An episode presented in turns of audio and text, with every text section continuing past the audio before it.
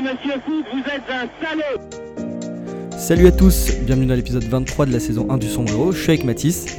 Salut, salut Lino, salut à tous, bienvenue dans ce nouvel épisode, euh, un nouveau retour comme vous en avez l'habitude sur le week-end de football qui vient de s'écouler.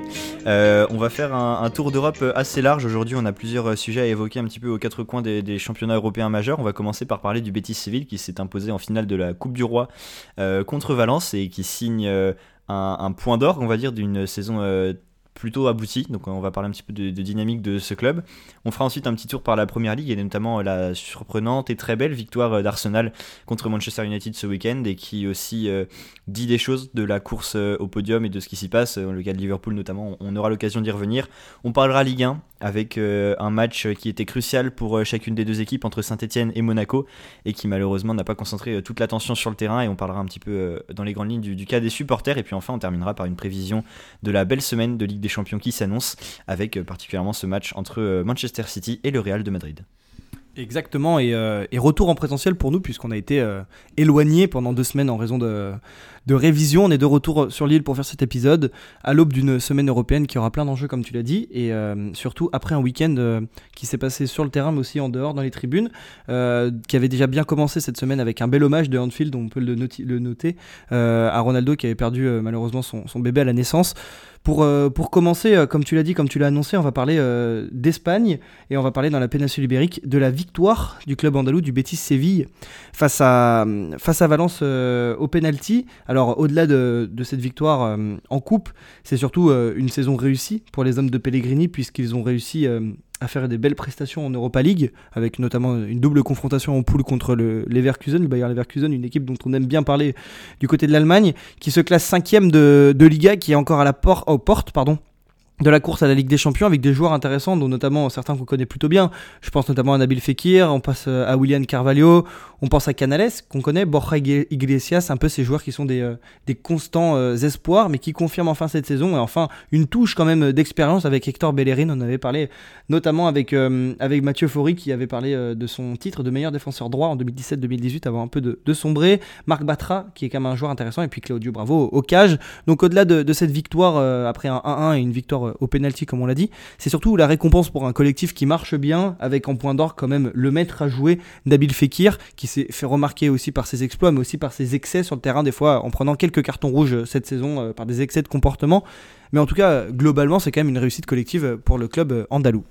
Oui, tout à fait. Donc une très belle réussite collective euh, sur la saison, pas seulement euh, sur ce match-là et sur cette compétition-là est la Coupe du Roi et donc le Betis s'adjuge. C'est aussi un, beau trophée qu'il faut souligner. Ça fait toujours plaisir aux supporters, surtout quand on connaît la ferveur autour de, ce club-là. Alors une belle saison donc, et une réussite qui est à mettre au crédit de Manuel Pellegrini. Euh, un entraîneur euh, qu'on connaît pas très très très bien quand on a un œil euh, assez, quand on jette un œil assez lointain sur la Liga, mais qui fait de très belles choses avec le Betis, notamment cette saison, et qui est voilà le grand artisan de, de, toutes ces réussites. Et puis bien sûr Nabil Fekir. Là, c'est un nom qui nous est beaucoup plus familier et on retrouve le Nabil Fekir qu'on connaissait tant en réussite à l'OL sur, beaucoup de périodes de sa carrière lyonnaise on sait que c'est aussi un joueur auquel les supporters lyonnais sont très attachés. Euh, son transfert au Betis Séville avait posé question, et c'est bien naturel quand on sait que euh, an, euh, an auparavant, il avait été annoncé plutôt en partance pour Liverpool, donc deux clubs au statut complètement différent. Mais c'est vrai que les plus optimistes avaient dit que ça allait être un club à taille humaine et dans lequel il pouvait devenir quasiment une légende en fait, et c'est peut-être dans une certaine mesure, bien sûr, on va garder quelques proportions, surtout qu'on ne suit pas de très près le Real Betis, mais c'est peut-être ce qui est en train de, se produire. En tout cas, c'est sûr que Nabil Fekir a une place très importante, que ce soit dans le collectif, dans l'identité de jeu euh, du club et dans l'identité plus globale du club, et on sait qu'il est très, euh, les supporters ils sont très attachés également. Ah oui, totalement. Et, pour étendre au-delà de Nabil Fekir, c'est quand même une revanche au-delà de, de Fekir de, pour le coach, Manuel Pellegrini, qui avait une expérience très compliquée du côté de West Ham, où euh, sur une saison et demie, il fait 29 défaites, 20, 4 victoires et j'ai mangé le nombre de matchs nuls, mais en tout cas pour avoir plus perdu de matchs que gagné. Donc c'est une revanche pour lui déjà d'une part, parce qu'il a quand même une carrière où il a entraîné le Real et, City plus tôt. Et Fekir, c'est vrai qu'il euh, avait été capitaine de l'Olympique lyonnais, mais a souvent été assez irrégulier. Dans ses premières saisons euh, au Real Betis, il a, il a manqué euh, de, réalisme, on l'a vu, mais cette saison c'est quand même la saison de la confirmation. Il a fait une bonne saison Covid, et là cette année, au-delà des stats, je crois qu'il a à 6 buts, 7 passes D.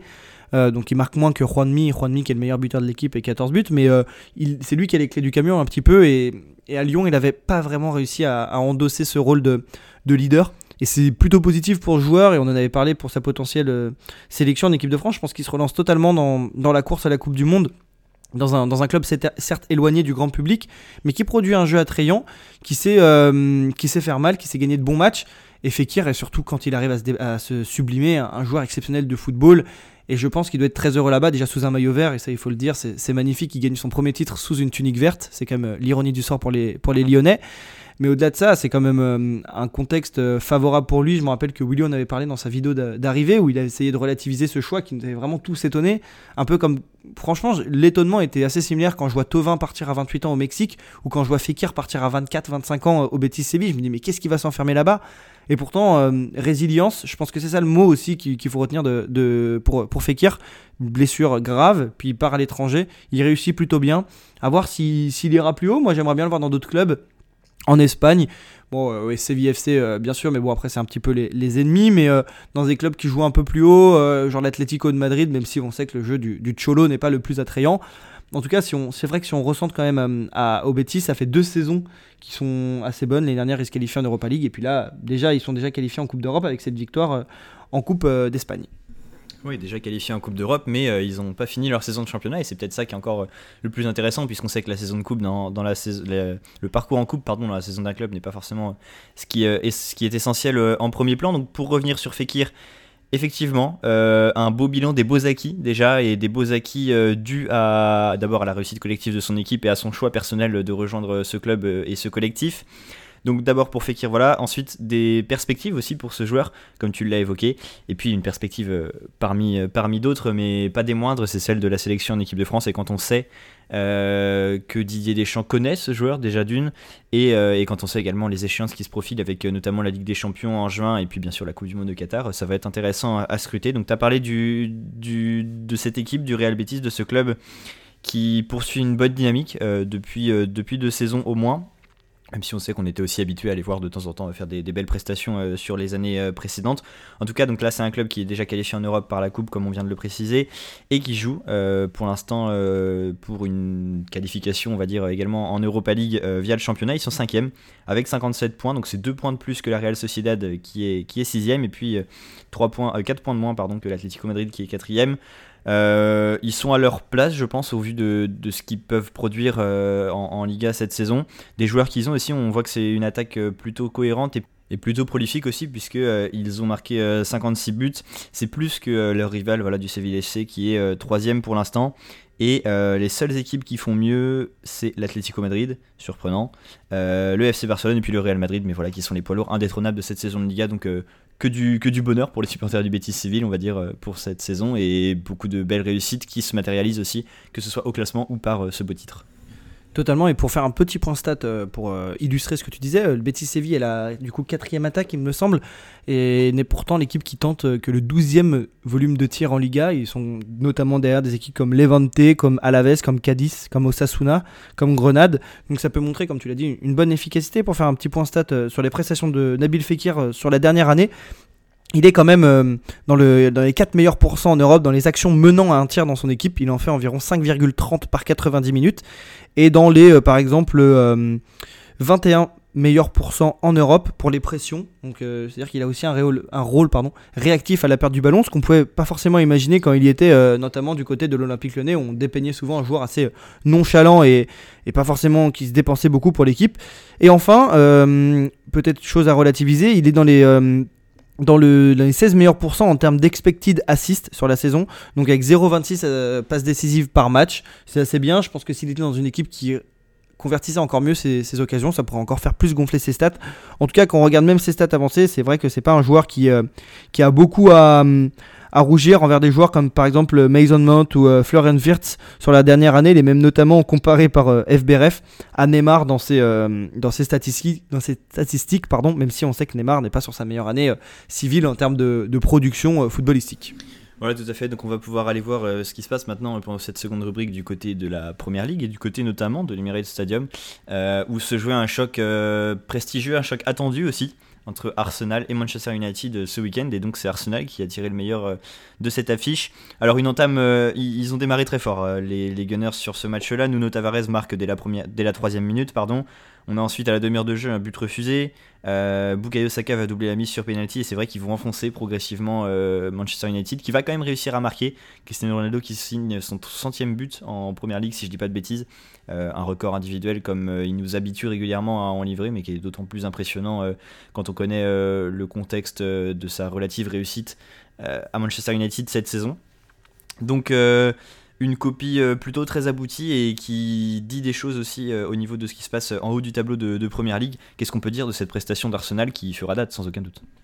Ouais, exactement. Et je pense qu'on peut avoir une analyse euh, comparative des deux semaines, enfin de la semaine de United et la semaine de d'Arsenal. Ils avaient tous les deux des, des derbies à jouer à, fort enjeu. Donc d'abord Arsenal jouait face à face à Chelsea mercredi soir à Stamford Bridge qu'ils ont gagné 4-2 qu'ils ont euh, gagné 3-1 euh, ce week-end du coup face à, face à Manchester United. Manchester qui avait du coup euh, perdu déjà 4-0 face à Liverpool cette, ce mardi dans un match où à Anfield ils ont complètement été surclassés par les hommes de Jurgen Klopp, notamment la première mi-temps. J'ai rarement vu une telle domination. Et puis enfin ils ont quand même pris 3 buts encore à Arsenal ce week-end comme on le disait où ils prennent donc 7 buts en 3 matchs. C'est quand même très préoccupant quand Arsenal en marque, en marque 7. On voit la dynamique totalement opposée des joueurs. Donc euh, pour, euh, pour revenir au match hum, d'Arsenal euh, face, à, Manchester United, la, course à la quatrième place, c'est totalement... on a vu la différence de dynamique. Arsenal crée 2,54 XG quand United en, crée 2,04. moi, je trouve qu'il y a quand même une confusion tactique dans cette équipe. Ralph Ragnick n'arrive vraiment pas à imposer ce qu'il veut faire quand Arsenal qui a vu des, matchs plutôt compliqués. Hein. On peut voir euh, qu'ils avaient quand même perdu trois matchs de suite, il me semble, euh, avant de venir, face à, venir gagner face à, euh, face à Chelsea. Ils avaient perdu face à Crystal Palace, Brighton et Southampton. Donc la victoire face à Chelsea leur a fait du bien. Celle United, face à United pardon, a confirmé cette bonne dynamique avec notamment encore un gros gros match de Martin Odegaard. Franchement, c'est un joueur qui n'a que 23 ans. On pourrait croire que ça fait plus de 15 ans qu'il est dans le milieu du foot. Ça fait une dizaine d'années qu'on entend parler de lui et il est, il très très fort. Et il commence vraiment à, confirmer tous les espoirs qui étaient placés en lui. Et puis toujours euh, des belles prestations de, Smith Rove.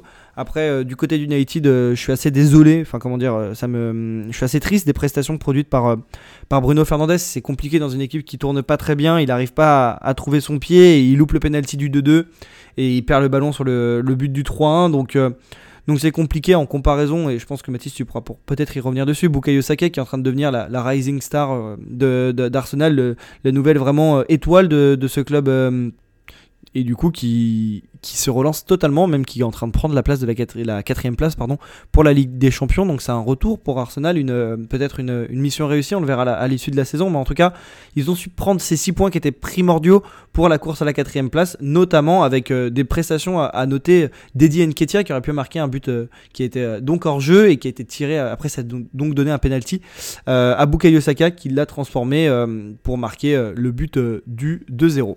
Oui, tout à fait. Donc, as parlé de Bukayo Saka. C'est vrai que j'allais dire que euh, la réussite d'Arsenal, elle est aussi en très grande partie due à ses attaquants cette saison. C'est quelque chose qui s'observe euh, sur toutes les phases euh, sur toutes les, semaines où Arsenal a, été sur des bonnes dynamiques et donc notamment Bukayo Saka, comme tu l'as dit, voilà vraiment l'étoile montante de cette équipe, une des étoiles montantes aussi du football britannique. Il est déjà à 11 buts. Euh, c'est une saison euh, assez remarquable forcément pour tout bon attaquant et encore plus pour Bukayo Saka qui n'a que 20 ans. Ça faut pas non plus l'oublier. C'est un 2001. C'est vrai que ça fait quand même, ça commence à faire quelques temps qu'on le voit au sommet voilà du football britannique. On sait qu'il avait fait un euro plutôt honorable cet été. Donc voilà, un joueur qu'il va falloir sans aucun doute scruter, qui va pouvoir continuer sa progression du côté d'Arsenal et pourquoi pas découvrir la Ligue des Champions euh, l'année prochaine. C'est vrai que tu, viens de le dire, j'y avais pas vraiment réfléchi avant, mais quel bonheur ce serait pour tous les fans de football de retrouver euh, ce club d'Arsenal euh, dans, les joutes européennes et, le mardi soir, cette fois pas le jeudi soir en Europa League ni éventuellement en Conference League.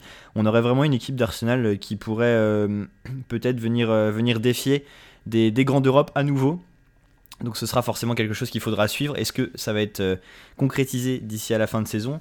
Il reste euh, voilà 5 matchs pour prouver encore pour, euh, pour Arsenal. si on jette un œil à, leur calendrier, donc à cette équipe d'Arsenal, faut pas oublier aussi que ce succès, tu pourras peut-être revenir dessus tout à l'heure, mais c'est le fait de Mikel Arteta qui a eu beaucoup de mal au début à lancer un, véritable projet sur le long terme. On va même pas parler de dynamique, c'est vraiment un projet, mais qui cette fois arrive à, concrétiser des choses et qui sort peut-être cette fois la, saison la plus aboutie de son passage euh, à l'Emirates Stadium et donc Arsenal pour, euh, pour reparler du calendrier qui n'ont quand même pas un, planning euh, très facile, très évident puisqu'ils affronteront West Ham, Leeds. bon, Leeds, ça, ça, devrait être à portée de main, mais Tottenham, Newcastle aussi, Everton. Donc un petit peu contrasté. Ils ont quand même des choses à faire sur, sur ce planning-là d'ici à la fin de saison, c'est clair, mais ce sera très important, c'est clair. C'est un planning je trouve très très compliqué parce que West Ham va essayer de se battre pour la course à la Ligue des Champions même s'il manque, euh, ils ont plus de défenseurs centraux euh, encore sur euh, feuille de match puisque Diop, Dawson et Zuma sont blessés pour le moment, donc ça va être compliqué. après, Leeds va essayer de sauver sa peau en première ligue. Tottenham, on sait que c'est un derby de Londres et que Conte ne lâchera rien jusqu'à la fin de la saison. Newcastle aura peut-être plus rien à jouer, mais je pense que Eddie Howe a envie de conclure une belle fin de saison en gagnant peut-être un match honorable face à, face à Newcastle. Et enfin, Everton essaiera de sauver sa peau en première ligue, donc c'est vraiment pas un calendrier facile pour les hommes de Mikel Arteta, comme tu l'as très bien dit. Il faut rendre à César ce qui appartient à César. Euh, Arteta fait une très très bonne saison. Juste, j'ai trouvé une petite stat qui est intéressante quand même pour, euh, pour Bukayo. On a, parlé de lui à la finition. Bukayo Saka, il est très bon aussi à la création. C'est le deuxième gunner sur la saison qui, a amené le plus de passes réussies qui mènent à une tentative de tir. Il est juste derrière euh, Odegaard qui en, fait, euh, qui en a fait 88, il y en a 86. Donc euh, c'est hyper intéressant, je trouve, de, voir qu'il a un jeu très protagoniste, c'est-à-dire qu'il amène, et c'est pas un jeu neutre, comme on pourrait voir beaucoup d'ailiers qui en fait, sont très bons dans la percussion, mais qui, lorsqu'ils doivent créer, ne sont moins bons et, demeurent euh, assez stériles dans leur, dans leur création. Et je trouve que c'est ça, euh, il a une palette assez large alors que c'est un joueur très très jeune, hein, il n'a que 20 ans, c'est euh, c'est un 2002. Donc euh, je trouve qu'au début on, le catégorisait peut-être comme un ailier ou même un piston. Je sais qu'à un moment ça parlait de lui à Dortmund pour jouer piston gauche. Alors qu'aujourd'hui on l'imagine peut-être même comme un, un ailier, un 9, un 10, un peu de partout sur le front de l'attaque. pardon. Donc euh, voilà, Saka, une, vraie réussite. C'est bien, on a vu beaucoup de talents anglais euh, éclore au début, pas vraiment confirmé. Callum Hudson-Odoi notamment, même Maitland Nice qui était un, crack notamment à Arsenal normalement, mais qui n'a pas confirmé. Donc on est content pour, pour ce joueur qui, qui est très classe, qui est très bon et qui surtout prend ses responsabilités malgré son très jeune âge. Voilà, et puis qui n'a pas fini d'être très classe, très bon et de prendre ses responsabilités, ça c'est une certitude. Il faudra suivre euh, dans les prochaines saisons sa progression non seulement sur le terrain, mais aussi ce qui se dira bien sûr dans les fenêtres de mercato. En tout cas, c'est un autre sujet. Euh, pour faire un petit point brièvement et conclure sur cette observation du classement, Arsenal, tu l'as dit, est quatrième. Donc euh, ils auront ce derby à disputer euh, d'ici euh, deux semaines, je crois, si je me souviens bien, contre Tottenham, qui est cinquième. ils n'ont que deux points d'écart, il y a encore des choses à jouer. Le top 3 paraît quand même un cran au-dessus de leur capacité et de leurs acquis aussi, puisque Chelsea est quand même 5 points au-dessus, et puis ensuite, bon, Liverpool, Manchester City, on va pas se risquer à imaginer c'est une de ces deux équipes couler sur la fin de saison. Donc voilà, et puis il faut pas oublier aussi que on a des clubs derrière comme West Ham, comme Wolverhampton, qui peuvent toujours peut-être avoir quelque chose à jouer. et puis Manchester United, bien sûr, et, chambouler un petit peu ce, ce top 5. Donc la saison en première ligue, ça fait plusieurs semaines qu'on le dit, mais n'a pas fini de nous impressionner, je pense. Euh, il nous reste 5 matchs et 5 matchs qui vont être décisifs pour beaucoup d'équipes du, haut de tableau. On suivra avec beaucoup d'attention, on aura l'occasion d'en reparler, euh, le duel entre Manchester City et Liverpool, et Manchester City et Liverpool qui seront euh, les deux protagonistes, deux des protagonistes des demi-finales. Et avant de parler de ça, on va faire un petit tour par la Ligue 1 et par les tribunes de Ligue 1 puisqu'au-delà euh, des superbes banderoles qui ont été déployées par les ultras de la Brigade Loire euh, à l'encontre de, tristes Bordelais, on va parler d'un autre club qui joue aussi euh, la course au maintien, qui apparaît un petit peu mieux placé. la S Saint-Etienne, même si ça reste très relatif, AS Saint-Etienne qui s'est donc incliné tristement 4 buts à 1, si je dis pas de bêtises, contre un AS Monaco qui, sans briller, a quand même assuré de, de, très très bons arrières et a fait montre de ce qu'il savait faire. Donc euh, voilà, un match arrêté euh, autour de l'heure de jeu, je crois en tout cas en cours de seconde période, parce que les Green Angels avaient mis beaucoup de cœur à l'ouvrage quand il s'est agi de, fêter leur anniversaire. Lino, tu étais dans cette tribune. Euh, qu'est-ce qui s'est passé? Qu'est-ce que ça dit de la situation actuelle avec les supporters en France? Dans une certaine mesure, bien sûr, on va pas chercher à analyser plus qu'il ne faut. Et, qu'est-ce qu'on peut retenir en fait de ce fait de jeu? Alors, il faut bien noter quand même que euh, on parlera un peu de sportif après, mais j'ai beaucoup apprécié déjà la, prestation de Monaco. J'ai vu quelques petites euh, progressions. Je les avais vues en, début d'année, premier match face à Nantes, ironie du sort. je les ai vus là face à face à saint euh, à Geoffroy Guichard. Donc on parlera du sportif dans un second temps, mais comme tu l'as dit, moi j'étais donc dans le COP Sud avec, avec les Green Angels pour leurs leur 30 ans. Alors moi j'ai un avis un petit peu contrasté sur ce qui s'est passé en tribune. alors pour avoir parlé avec quelques membres, ils, ont, ils se sont vraiment d'effet de ce qui se passait sur le terrain. C'est-à-dire qu'ils savaient très bien qu'il y avait une opposition qui était complètement déséquilibrée. On perdait déjà 3-1 après un but de Kolodjejak encore contre son camp qui était complètement conspué euh, par, par le public euh, stéphanois. Et ça, moi, je peux pas le tolérer d'insulter un joueur euh, de tous les noms, même s'il n'a pas de, de, bonnes prestations. Je suis, je suis, pas, je suis partant que quand un, employé, parce que au final, c'est pas que des footballeurs, ce sont des employés, ne dispose pas de toutes ses capacités psychologiques pour réaliser la tâche qui est son travail, il faut aussi savoir le mettre sur la touche je pense que Duprat lui fait pas du tout un cadeau en l'alignant puisque quand on voit le joueur pleurer, moi je l'étais juste derrière le but, je le vois quand il, prend le, quand il met le but contre son camp, il y a que Mangala qui vient le, soulever, le, essayer de le, remobiliser. Tous les joueurs euh, tête basse ne viennent même pas le supporter et le gars se met à pleurer après et n'essaye plus de toucher un ballon. Donc faut se dire que c'est vraiment pas le cadre idéal. Donc s'en prendre à lui pour moi c'est pas bien. Mais par contre il y a un ras-le-bol de la part des supporters, ça c'est sûr. Au niveau sportif c'est inadmissible ce qui se passe. On voit en deuxième mi-temps les joueurs... Euh, bah, le match est arrêté à la 60e minute. Hein. J'ai eu le temps de voir l'écran qui était en face de moi pendant 35 minutes euh, pendant que le, match était arrêté. Moi je trouve que c'était, sympa de, vouloir fêter cet anniversaire. Après là la décision vient de tomber. Euh, il y aura plus de supporters jusqu'à la fin de la saison, notamment bah, face à Reims. Il me semble que c'est le seul match qui reste à domicile. donc ça déjà ça va désavantager les joueurs. Mais bon, il paraîtrait que la relation entre joueurs et supporters est coupée pour avoir parlé avec certains membres euh, des Green Angels et que surtout certains joueurs ont eu des propos déplacés envers les, membres du COP, notamment Kolo dont qui pourrait expliquer la, la réaction un petit peu euh, euh, énergique de la part des supporters envers euh, qui est surtout euh, déplacé selon moi, mais il y aurait des arguments. Donc pour tout ça pour dire qu'il y avait euh, beaucoup de d'énervement et pour vous dépeindre la situation, même si je pense que vous avez dû voir, il y a plus de 1200 torches qui sont rentrées dans, la tribune sud, uniquement dans la tribune sud. Hein. Donc il n'y en avait pas en, en, Cop Nord, que dans la tribune sud qui ont été déployées. moi en première mi-temps, pour tout vous dire, je n'ai pas vu une seconde du match, même à peine le penalty puisqu'il y avait beaucoup de fumée et ma, ma, vision se résumait à avoir un écran de brouillard devant moi, vert, orange, tout ce que vous voulez. Donc euh, donc c'était euh, peut-être sympa à voir de l'extérieur. Moi je les félicite pour leur tifo qui était quand même super sympa parce qu'il faut se dire. Donc moi j'étais sous le tifo. Euh, il y avait deux facettes du tifo avec deux, deux messages complètement opposés que je vous invite à aller voir sur les réseaux sociaux parce que ça c'était vraiment sympa. Et à, la mi-temps il y a eu une grande bâche qui a été détendue pour montrer l'Apache. C'est la génération Apache. C'est c'est un peu le symbole de, des Green Angels. Donc ça c'était plutôt la partie sympa. Après le jet de, le jet de fusée était complètement complètement dangereux, en d'autant plus que les personnes qui ont fait ça n'étaient pas en capacité de tous leurs moyens euh, enfin, comment dire, euh, physiques, en raison d'un état d'ébriété. Donc, faut faire attention à ça. Je pense que les gens qui disent que c'était pas dangereux sont complètement inconscients. Euh, il y avait des familles qui étaient en dessous, même si, bon, quand on veut être totalement responsable, certains vont dire on va pas en cop, mais c'est aussi un lieu euh, familial. Je pense que le stade, c'est pas non plus un lieu où on n'a pas le droit d'aller à certains endroits.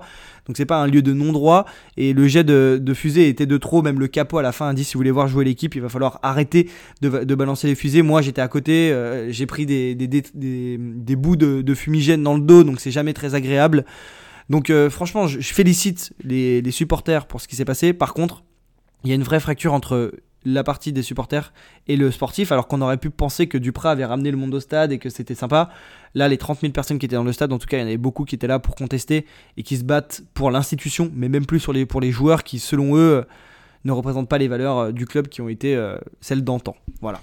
C'est clair que c'est pas euh, forcément les discours qui sont les plus agréables à, entendre, mais on sait que dans ce contexte de maintien, on va continuer un peu sur ce parallèle si je peux me permettre, mais à Nantes c'était exactement la même chose euh, la saison passée. Euh, on sait que par exemple à Bordeaux ça peut être le cas aussi cette saison. Donc c'est compliqué dans ce contexte de club, voilà, surtout de grandes institutions du football français qui sent que eux ils sont là, voilà, les supporters vont être là à animer leur tribune, animer leur stade, porter leur équipe, parfois aux quatre coins de la France ou même de l'Europe. Saint-Etienne était encore en Europe il y a pas si longtemps.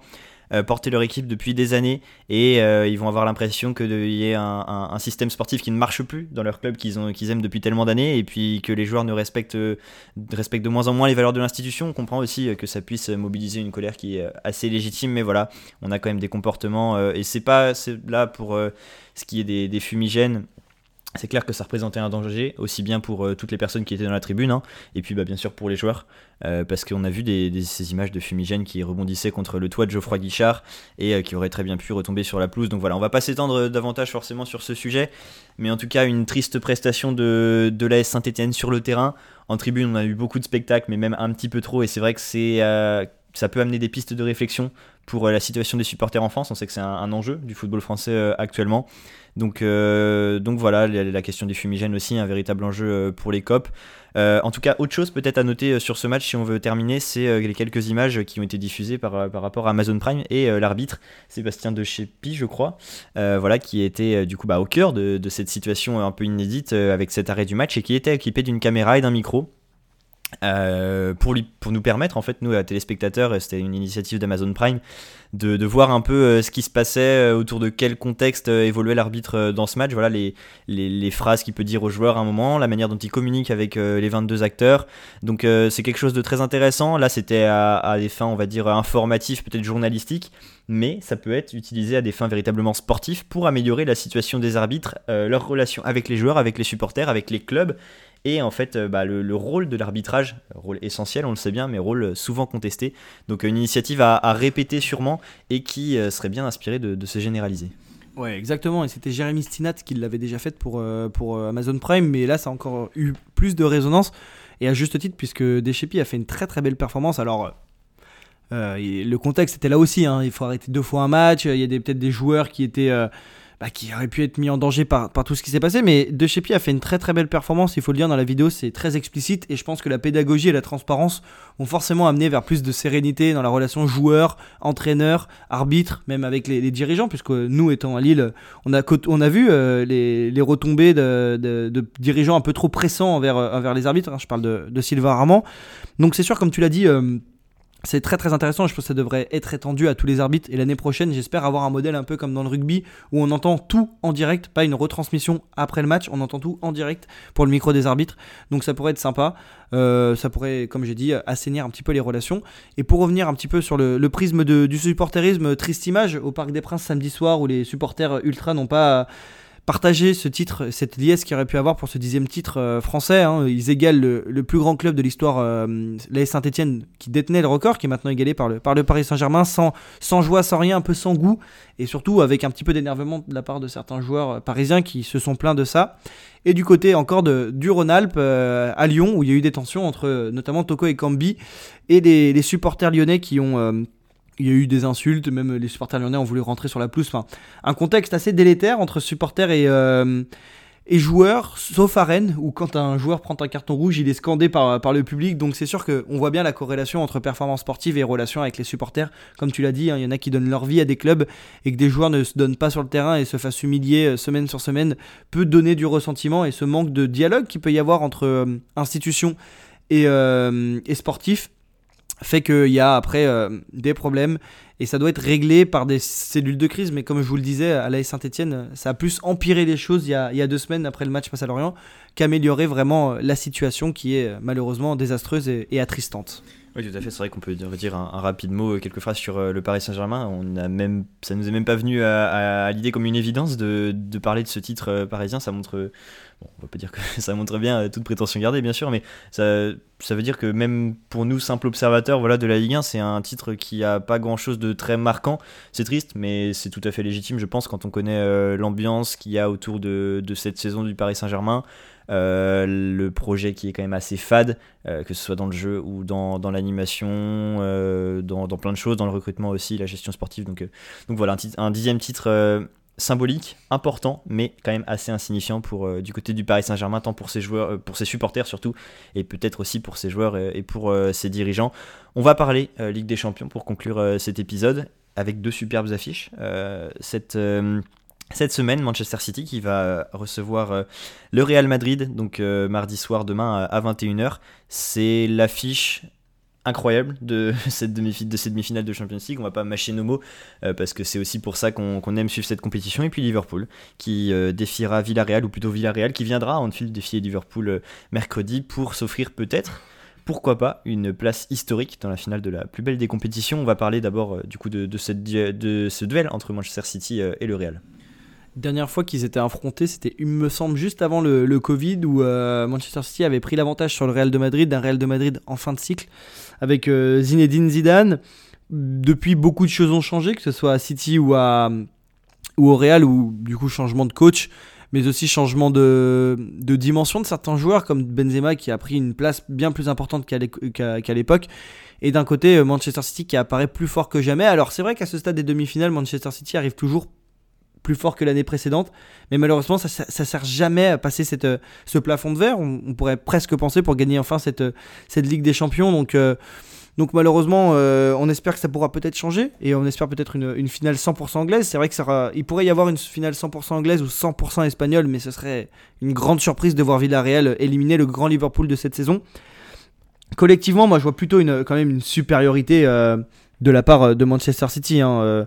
honnêtement, cette année, Manchester City s'appuie vraiment sur un, sur un collectif très fort alors que le Real de Madrid s'appuie sur des individualités. Mais la dernière fois, ils ont failli nous faire, euh, nous faire mentir. Moi, je pensais voir passer le Real largement face à Chelsea. Et puis Chelsea gagnait 3-0 et on s'est senti euh, bien fort en, Paris. Mathis, on en parlait euh, en, privé. C'est vrai que on pensait faire 0 sur 2 puisque le Bayern a été éliminé par, par Villarreal contre toute attente. Mais donc moi je pense, j'espère en tout cas que le football sera récompensé, que Manchester City pourra battre le Real de Madrid parce que collectivement parlant c'est quand même une réussite tout ce que fait Guardiola depuis des saisons euh, à City. J'aimerais bien que ce soit enfin euh, parachevé par une, par une Ligue des Champions et qu'on arrête d'avoir ce débat stérile de dire euh, Guardiola n'est pas un grand entraîneur puisqu'il n'a pas gagné la Ligue des Champions. Je pense pas que le le palmarès vienne uniquement donner une légitimité comme grand coach à, à Guardiola. Donc, euh, donc j'espère voir une victoire de Manchester City. Euh, pour vous rappeler, comme je disais, voilà, c'était en 2020. Euh, il y avait eu un double affrontement en huitième de finale avec le Real qui avait perdu 2-1 à l'aller et City qui avait encore gagné 2-1 au retour. Pour l'autre match entre Villarreal et Liverpool, je vois pas comment les hommes d'Unai Emery pourraient venir euh, embêter ou même toucher la cheville des joueurs de, de Jurgen Klopp. Honnêtement, quand je vois la première mi-temps qu'ils font face à Manchester United, euh, j'ai rarement vu une telle supériorité collective. On voit qu'enfin Thiago euh, arrive avec la boussée tout l'Angleterre de son talent. Avec, il me semble qu'il touche 131 fois le ballon face à United et il a très peu de pertes de balles. Il montre toute l'étendue de tout son panel de qualité et je pense que c'est un joueur qui peut avoir la lignée. Bah, après, il est un peu, il est un peu vieux pour ça, mais de, progression d'un Modric ou quoi, parce que c'est vraiment d'une élégance folle. Donc je pense que Liverpool passera assez largement et, on verra peut-être une, finale 100% anglaise entre City et Liverpool. Une finale 100% anglaise, euh, probablement, même plus peut-être, parce qu'on imagine mal, c'est vrai, comment euh, ces deux équipes de Liga, aussi séduisantes et aussi euh, belles soient-elles cette saison, aussi efficaces peuvent-elles être cette saison, puisse euh, défier tout simplement euh, et, mettre euh, un, très gros. Ah, après, le Real Madrid, forcément, ça va être différent. Mais en tout cas, on sent que ces demi-finales peuvent être l'expression de la supériorité de la première ligue sur la Liga sur ces dernières années. C'est quelque chose qui se manifeste et qui pourrait encore se manifester ici. Pour parler d'abord de Manchester City contre le Real, faut pas oublier qu'on a quand même deux équipes qui savent jouer au football. C'est le moins qu'on puisse dire avec deux équipes qui savent être très sérieuses, très solides tactiquement, collectivement, qui peuvent se reposer sur des individualités de très très grand talent un Karim Benzema, un Kevin De Bruyne, un Bernardo Silva, un Luka Modric, on les a vus dans leurs œuvres euh, depuis euh, le début de, cette Ligue des Champions. Donc on sait que ce sont des joueurs qui vont contribuer à faire de cette euh, opposition une opposition remarquable. En tout cas, on espère que ça se passera ainsi. Je je sais pas si je serais assez aussi catégorique que toi vis-à-vis du cas de Manchester City. Je pense que le Real peut avoir de sérieux arguments à faire valoir et euh, peut mériter de faire valoir ses arguments dans le sens où c'est une équipe, euh, on l'a vu quand, on, quand on en a parlé euh, ces derniers temps, qui sait quand même, bah, là encore, être très sérieuse tactiquement, mener des, des, vrais beaux mouvements offensifs, qui a des ressources aussi. là, comme ça, par exemple, je pense à une potentielle entrée de banc d'Eduardo Camavinga, qui peut apporter des choses. Euh, on sait qu'un joueur comme euh, bah, bien sûr Luka Modric et Karim Benzema peuvent être des, déterminants. Et puis on a aussi euh, un Thibaut Courtois par exemple dont on parle peut-être trop peu, qui est bien sûr un, excellent gardien, peut-être un des, sûrement un des meilleurs du monde cette saison. Donc rien n'est perdu pour aucune des deux équipes. Manchester City va devoir euh, faire montre de toute la, fluidité qu'ils savent mettre dans leur jeu, toute l'application, et à Pep Guardiola de ne peut-être pas trop se creuser la tête, on sait que c'est quelque chose qui peut lui faire défaut, on l'a déjà évoqué. Donc euh, voilà pour euh, ce duel entre Manchester City et, le Real Madrid, et puis bien sûr Liverpool-Villarreal, un duel assez déséquilibré, c'est déjà ce qu'on pensait euh, de l'opposition entre Villarreal et le Bayern. Ils nous ont donné tort les Espagnols, mais de là à imaginer euh, qu'ils nous referont le coup deux fois, c'est quand même peut-être un petit peu audacieux, surtout quand on connaît euh, les qualités de cette équipe de Liverpool à qui pas grand chose ne semble pouvoir résister si ce n'est Manchester City en, première ligue. Et puis des joueurs bien sûr tu as bien fait tu très très bien fait même de parler de Thiago Alcantara. C'est un joueur qui nous a tellement ébloui lors de ses derniers instants au Bayern euh, on est très heureux de le voir réussir ainsi à Liverpool. C'est vrai qu'il était un peu irrégulier ces derniers temps, donc euh, on espère qu'il va pouvoir euh, lancer une dynamique avec cette fin de saison, notamment européenne. Donc beaucoup d'attentes, tant individuelles que collectives, sur ces deux demi-finales de Ligue des Champions. Et peut-être, puisque c'est la Ligue des Champions, des scénarios inattendus. Ouais, et pendant que tu parlais, je regardais un peu les stats de, Manchester City et du Real cette saison en, Ligue des Champions. Ils ont quand même un, bilan assez similaire puisque City a marqué 24 buts, le Real 22, donc l'écart est assez, assez minime. Ils ont tous les deux marqué autant de buts dans le jeu, donc 17 buts dans le jeu. Et surtout, ce qui est intéressant, c'est qu'ils ont un volume de tir assez similaire par match. Ils tirent entre euh, le Real tire 15,4 tirs par match et le et City 16,2. Et surtout, ce qui est intéressant, c'est qu'ils ont un taux de conversion d'occasion qui est assez donc similaire. Ils sont tous les deux à 14%. Donc ça montre qu'il y a quand même un, comment dire un potentiel offensif qui est assez assez similaire. Ils ont tous les deux euh, pas oui, tous les deux, des, euh, des bonnes répartitions euh, dans les trois couloirs de jeu en termes de pourcentage d'attaque. C'est-à-dire que le Real attaque 40% à gauche, 35% à droite et 25% au milieu. C'est encore un peu plus égal à City puisque 40% à gauche, 30% à droite et, 30% au milieu. Donc il y a une belle répartition. Je pense que c'est des équipes qui vont pouvoir assez bien se neutraliser offensivement avec, comme tu l'as dit, des très grands joueurs. Et selon Wooscord, les meilleurs joueurs cette saison ont été Gabriel Jesus, euh, Gabriel Jesus, puisqu'il est brésilien et non pas euh, hispanique, euh, Kevin De Bruyne et Karim Benzema. Donc il y a des sacrées pointures sur, le, sur le terrain. Et juste pour dire un petit mot, comme tu le disais, sur Villarreal, on est en Ligue des Champions, donc peut-être, peut-être, encore des scénarios rocambolesques comme on avait pu le voir dans la plus belle Ligue des Champions de toute l'histoire en 2019. Voilà, tout à fait. C'est vrai que c'est une, édition de cette compétition dont on a beaucoup de, très beaux souvenirs. Euh, des équipes aussi auxquelles on s'était attaché, ça peut être le cas avec euh, ces équipes-là euh, cette, cette saison. Donc des très beaux joueurs, des très beaux collectifs, de très belles promesses et euh, de très beaux scénarios en perspective, voilà, de très belles oppositions. Donc en tout cas c'est tout ce qu'on attend et c'est bien ce que la Ligue des Champions mérite de nous faire voir. Donc euh, on espère voilà, que cet épisode vous aura plu, que vous prendrez autant de plaisir que nous euh, devant cette Ligue des Champions. Et puis on vous donne rendez-vous pour parler du, nouveau, du prochain week-end de football cette fois, mardi prochain. Et on aura aussi une petite surprise pour vous en prévision de la finale de la Coupe de France. Voilà, on vous donne rendez-vous donc la semaine prochaine. Vous pouvez comme d'habitude nous retrouver sur Spotify, Apple Podcast et puis nos réseaux sociaux, Instagram et Twitter. Allez salut